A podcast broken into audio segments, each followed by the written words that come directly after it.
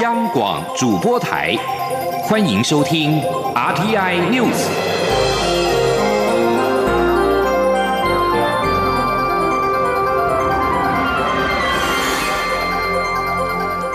各位好，欢迎收听这节央广主播台提供给您的 RTI News，我是陈子华。台湾驻斐济代表处在八号在当地。饭店举办双十国庆酒会，外电报道指出，中国官员现身闹场，甚至爆发了肢体冲突。外交部政务次长曾厚仁今天在立法院外交委员会答询时表示，中国驻斐济大使馆两位外交官想要强行进入会场，遭到我方人员的制止，在过程当中引发了推挤，双方都有受伤。而我方已经将相关的市政交给斐济警方，正密切观察警方的后续处理的作为。另外，外交部亚太司司长。长曾瑞丽答询时则表示，外交部已经通电所有的驻外管处，应该提防中国“战狼外交”攻击性越来越强的方式，在未来有可能危及到我方举办的公开的活动，要求各驻外管处必须特别的注意。而民进党发言人谢佩芬则是指出，民进党强烈谴责中国外交官严重违反文明以及法治的粗暴行为，这个举动凸显了中国的“战狼外交”实际上是流氓外交。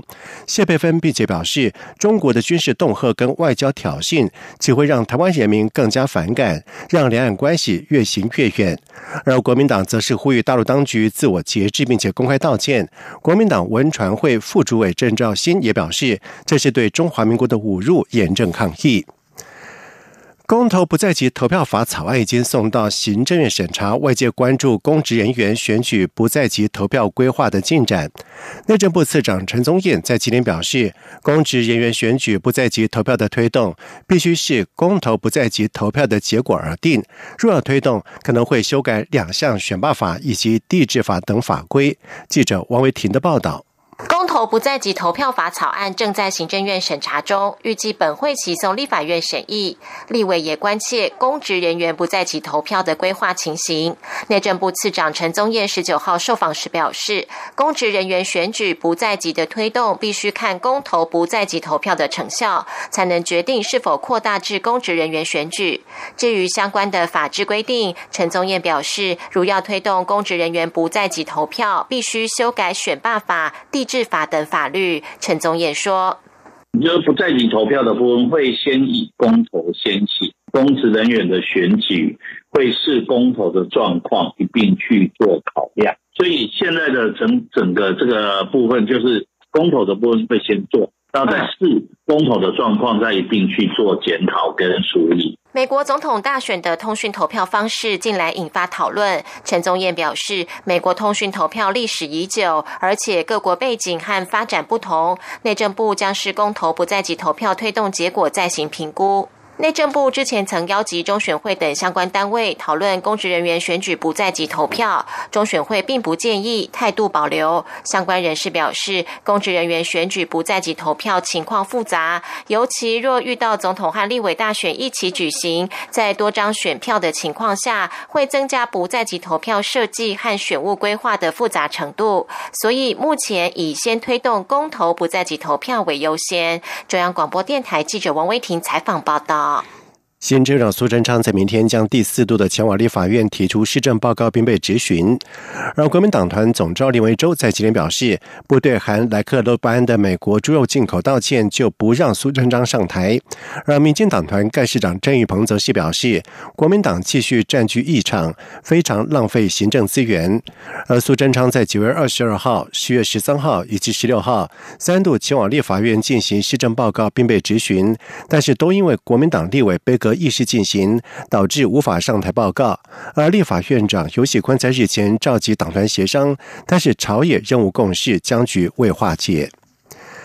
为了避免行政官员和立法委员上演反质询、不答询等场景，国民党立委李桂敏提案修正《立法院职权行使法》，经三分之一立委同意，便可解职。规避质询的官员。不过，时代力量立委邱显志质疑，民主国家是透过定期改选负起政治责任。如果直接由立法院决定人事的去留，也介入人事权的违宪的疑虑。而民进党立委陈廷飞也表示，国民党不让官员上台被询，一下提倒戈案，一下要解职，逻辑很奇怪。记者刘玉秋的报道。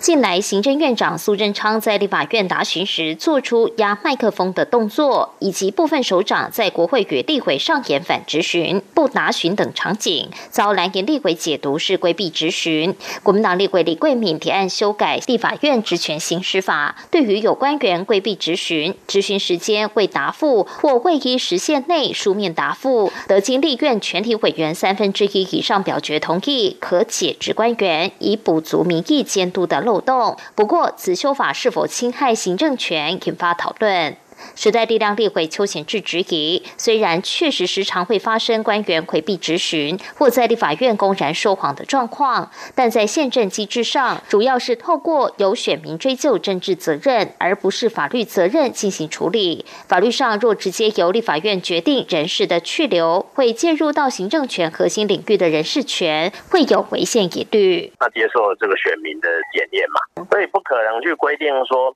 他怎么样的。这个回答的状况之下，然后就要去去去说要怎么解任呐？而且这个也是当然在权力分立的架构之下，不会有这样的做法。邱显治并建议，若要就重大议题对政务官建立法律就责机制，应该明定国会的调查权与听证权，经过类似法庭拒绝确认所述属实的程序，确立官员的真实陈述义务，以追究藐视国会的责任。台湾民众党立委赖香林也质疑，此修法有侵害行政权人士任免的疑虑。况且法仅能够定框架，并不能真的杜绝反质询、情绪性等攻防。他呼吁朝野彼此相互尊重，才是解决问题的根本方法。首长很多下台是基于他对他政策负责，必须。处理嘛，那跟职权行使在立院的这个未必是这么连结啊，应该尊重彼此，然后在立法跟行政本来互为监督，也互有政策的这个协助推进的角色嘛。而民进党立委陈廷飞也认为，国民党一下子要提倒阁，一下子又要拒绝被询的官员，不知国民党还会玩什么招。陈廷飞说：“若官员刻意背阁质询，执政党立委也不会允许，会列为不适任。但国民党现在一方面不让官员上台被询，另一方面又要修法谴责解职，是很奇怪的逻辑。”中央广播电台记者刘秋采访报道。教育部长潘文忠今天在立法院教育文化委员会上表示，教育部已经函知各大学，要求和中国学校缔结书约的时候，相关承诺书等。所有附件都必须被查。学校如果抵触《两人民关系条例》，将依法开罚。同时，潘文忠也透露，二零一七年后提出相关书约或者是文件的四十四所学校，经过审查都符合规定。记者江昭伦的报道。陆委黄国书十九号质询指出，三年前包括国内七十二所公私立大学因中国要求签署一中承诺书，当时教育部仅纠正未开罚。最后，台湾的大学没有配合签署一中承诺。在一百零七学年、一百零八学年，仍有两万多名陆生来台。黄国书忧心，是否可能出现学校准备两套书约，给对岸和给教育部的内容不同？教育部是否有能力彻查？教育部长潘文忠表示，台湾对于两岸学术交流持开放立场，让青年学生在维护学术自由、自主、不能失格下进行学术交流。过去确实发生过大学签署书约有问题，教育部事后已经函知各校相关书约附属文件都要报教育部，由教育部陆委会跨部会审查。这几年已经有四十四所学校提报书约与文件到教育部，都符合相关规范。汤文忠说：“当时我们呃新闻给各校要求的，绝对不能有啊去承诺呃包含政治条款的，什么在。”上课的时候不得如何如何的等等的这些，在严格审查后啊，这些啊，目前四十四所学校都是呃也符合我们这个规范。那我也跟委员补充报告哈，因为一零七年给各个学校做了纠正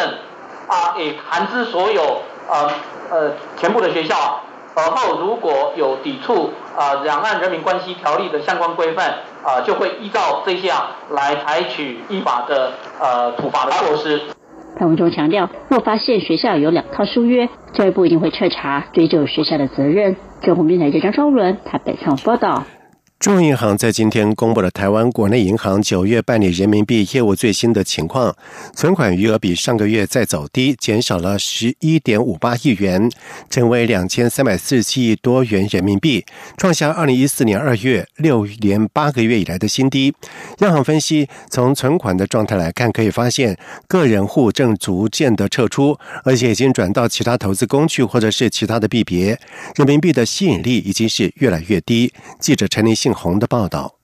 中央银行公布台湾国内人民币业务最新情况，以本国人和本国公司为主的外汇指定银行 DBU 九月底人民币存款余额为两千零六十一亿多人民币，较上个月为减。至于以境外个人、法人以及境内金融机构为主的国际金融业务分行 OBU，则是减少五亿多，成为两百八十五亿多人民币。两者加总后，台湾国内人民币存款至九月底只剩两千三百四十七亿多人民币，减少十。十一亿多，这也是继八月减少五十一亿人民币后，又再减少十一亿。央行也分析，以本国人和本国公司为主的外汇指定银行 DBU 最新的存款状态，其中个人估计八月减少五亿多之后，九月又减少一亿多。央行指出，虽然美元走弱，人民币近期对美元呈现升值，一美元对人民币约来到六点七的价位，但新台币对人民币更强，人民币的吸引力越来越弱。即使各银行推出人民币高利定存，但仍难以留住投资人。央行外汇局行务委员陈婉玲说：“个人户不外乎就是转到其他的投资工具啊，或者转到其他币别了。那法人户的部分呢，它减少的主因大概有两个。第一个呢，就是电子业去支付三角贸易的货款，减少的比较多。哈，这个月三角贸易货款支付的金额相对来讲是比较大的。另外呢，一个是增加的原因，增加原因是保险业。”收回国外投资的金额比较大。目前国内银行的人民币定存一个月期最高为永丰银行的百分之三点零五，三个月和六个月期最高都为日盛银行的百分之一点八和百分之一点九，九个月期和一年期则为和库银的百分之一点四五。中央广播电台记者陈玲信鸿报道。在外电消息方面，泰国反政府示威浪潮是持续的升温。泰国警察总长签署命令，要求停止四家泰国媒体报道新闻以及一个由学运团体成立的脸书专业。警方此举遭到批示，回到独裁时期。而泰国从七月以来，全国掀起了一股学运的浪潮，一直到十八号为止，光是在曼谷的街头就有九次的大型规模的示威抗议。抗议的民众要求解散国会以及总理帕拉育。下台和王室改革，而在这波的学运当中，泰国媒体利用脸书等社区媒体大量直播现场。而曼谷邮报报道指出，总长。苏在十六号签署了一项命令，而这份命令在今天在网络上面流传。在命令当中指出，在紧急命令状态之下，要求国家广播以及通讯委员会和数位经济以及社会部禁止四家媒体和一个脸书粉丝专业进行报道，因为这些媒体的报道有害国家安全。而泰国推特使用者在今天早上最热门的标签就是“救救独立媒体”，而泰国前财政部长拉泰擦也在。脸书批评此举是回到独裁时期。尽管德黑兰政府宣布联合国对伊朗实行已久的武器禁运令到期，美国国务卿蓬佩奥在十九号表示，销售武器给伊朗依旧是违反联合国的决议案，会因此遭到制裁。蓬佩奥声明当中指出，致力中东和平稳定、支持对抗恐怖主义的每一个国家都应该避免任何武器转运伊朗。而根据联合国一项确认世界强权，二零一五年与伊朗达成的协议，针对伊朗的武器禁运令预定在。九号逐步到期，而如今德黑兰可向俄罗斯、中国等国采购武器。伊朗对于武器禁运令告终大表欢迎，也视为外交上对宿敌美国的一大胜利。而美国先前曾经寻求无限期延长武器禁运，但是并不成功。而美国总统川普在二零一八年退出伊朗核协议，又片面开始对伊朗重启制裁。同时，蓬佩奥表示，在过去十年，各国谨遵联合国各项的措。避免对伊朗贩售武器，而如今任何挑战这项机灵的国家，在和平跟安全的议题上，很明确的想要引燃冲突跟紧张。以上新闻由陈子华编辑播报，这里是中央广播电台台湾之音。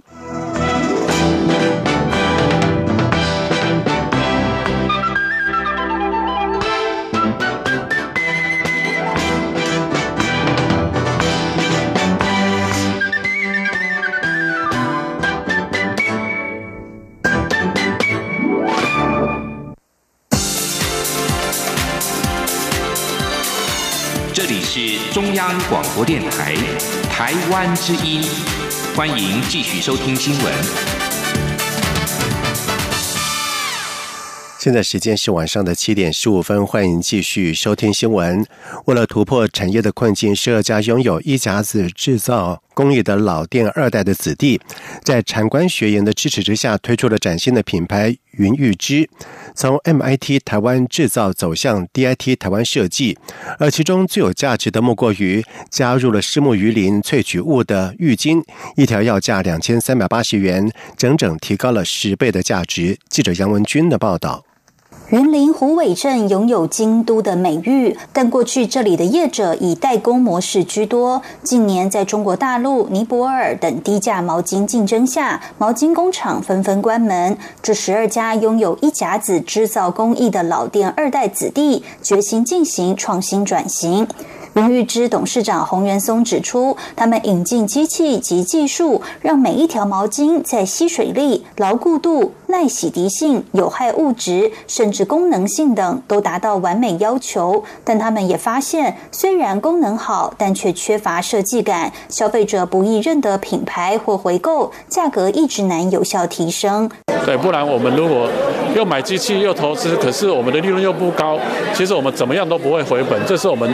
年轻二代很大的一个压力。后来，在经济部工业局集资测绘协助下，他们运用创新工具探索目标客群，重塑品牌意向，让传统产业进行数位转型，期盼让 MIT 台湾制造走向 DIT 台湾设计。他们也推出崭新品牌云玉之，抢攻国际毛巾市场，大幅提升毛巾售价。洪元松说。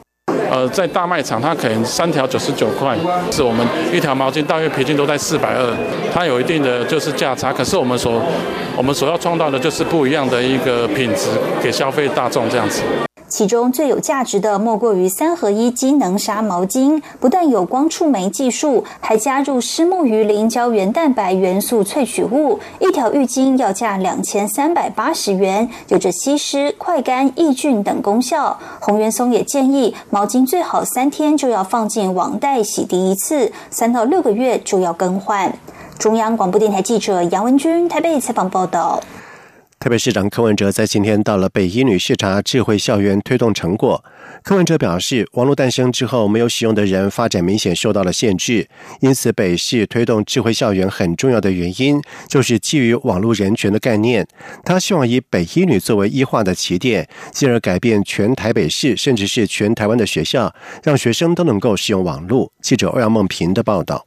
台北市要打造智慧校园，推动智慧校园四点零，并以北医女为示范学校。台北市长柯文哲十九号到北医女视察推动成果。北医女校长陈志源认为，这次 COVID-19 疫情让人类生活与经济模式有了很大的改变，学校教育也是一样，必须借重科技的力量，提供更弹性应变的运作方式，迎接后疫情时代。北英女的智慧校园分为数位治理及智慧创新两个主轴，包括电子支付、轻师生平台、线上课程以及智慧教室四个重点。在智慧教室部分，老师以大尺寸触控荧幕进行互动教学，学生则用平板电脑连接更多学习资源。台北市长柯文哲便表示，台北市会推动智慧教育，还有一个很重要的原因，就是网络人权的概念。他说：“因为从一九九四年哦，七波 W 出现以后呢，没有办法使用网络的人，他很明显在整个发展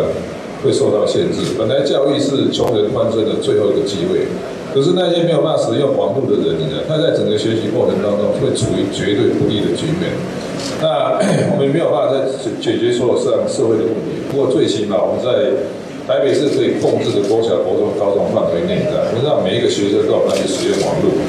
在电子支付部分，北一女建制无现金校园，所有缴费都利用线上系统，不再印缴费单。陈志远指出，以往百分之七十二点五的家长持纸本的学杂费三联单到超商以现金缴费，这次只剩下百分之二十八点五，高达百分之七十一点五都改用电子支付，成长了将近四倍。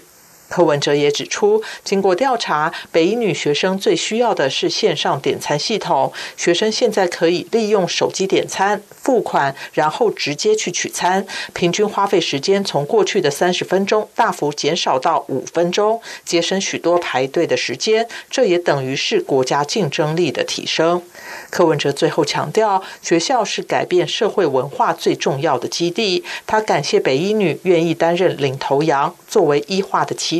希望能进而改变台北市甚至全台湾的每个校园。中央广播电台记者欧阳梦平在台北采访报道。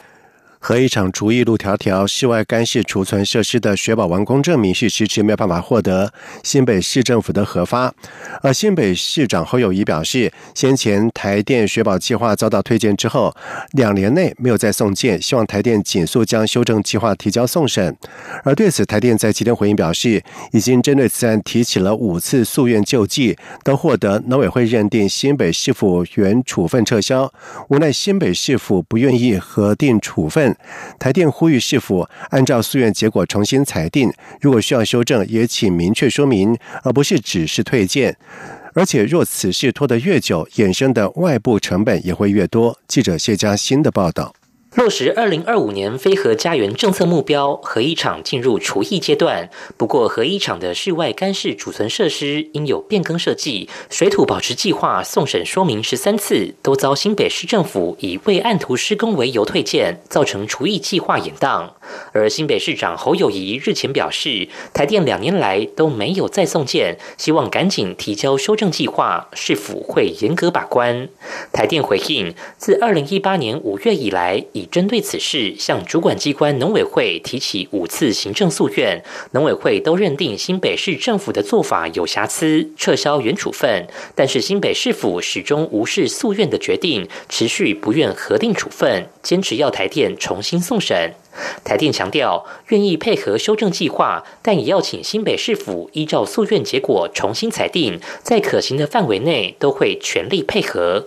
台电发言人张庭书说：“因为你要审查，因为我们送件送了十三次，你有哪些地方要我们改，请你告诉我。但是他就退件，所以我今天要重新送，我也不知道怎么送。你告诉我哪里要改，好哪里要修正，我们在可行的范围内一定会全力配合办理。问题是他不受理啊，退件啊，我们的困难点在这个地方了。”台电也提到，尽管核电厂会如期除役，但是水保完工证明迟迟无法发出，也势必会增加外部成本。光是送审十三次、五次诉愿所耗费的人力物力就是其一，而除役成本实际会因此增加多少，仍难以评估。先前有媒体估算，若合一一号机无法实质除役，全民最多恐因此要增加新台币三百亿元成本。中央广播电台记者谢嘉欣采访报道。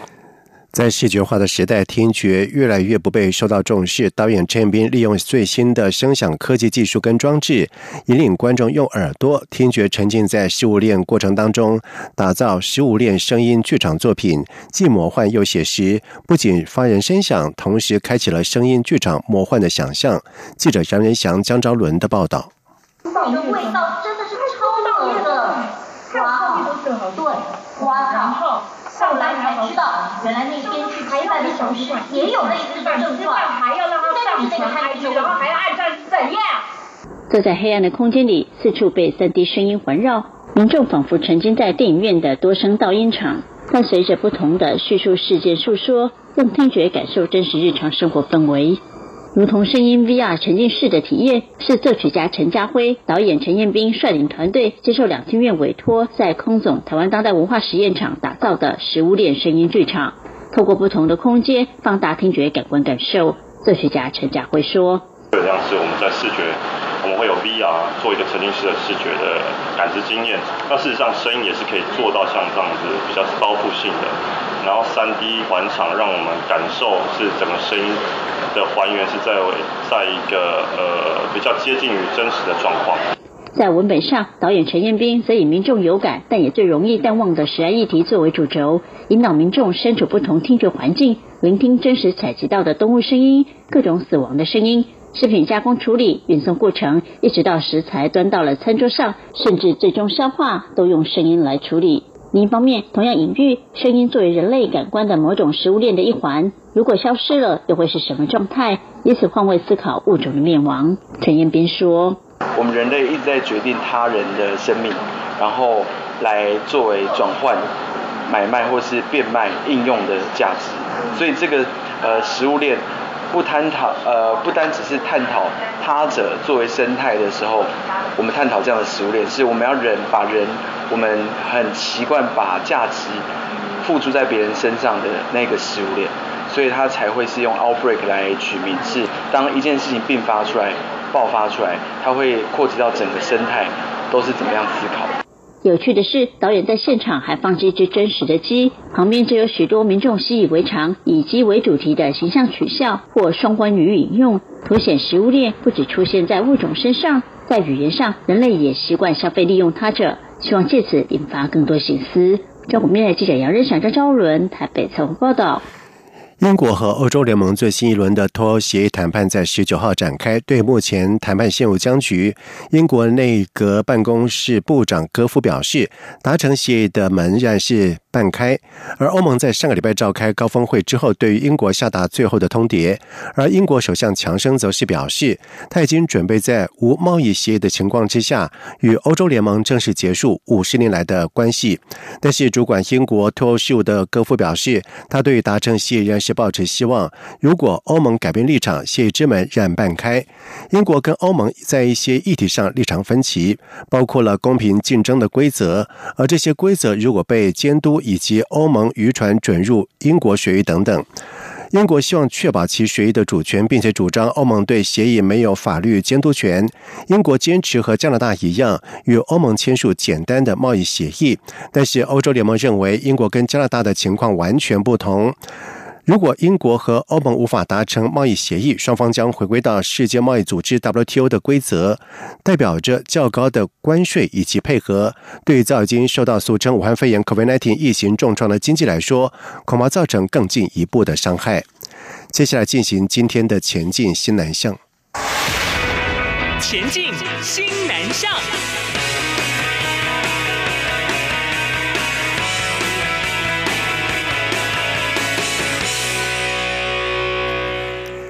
受到了武汉肺炎 （COVID-19） 疫情的冲击，外贸协会在今年新南向形象展示全面改为线上展览。继线上越南、台湾形象展开跑之后，在日前再由印尼场次接棒，锁定了当地的智慧城市、健康医疗以及新创等产业的庞大内需市场，共展示了一百三十二家台湾厂商的商品，举办了五百八十八场的云端洽谈，期盼能够争取更多的商机。贸协表示，这次印尼厂。呼应印尼政府发展政策，当地政府正积极推动智慧城市跟工业四点零的计划。而资通通讯设备是台湾的优势，也是我国出口印尼占最大宗的品项。我方可以在印尼进步发展的路上扮演着关键者的角色。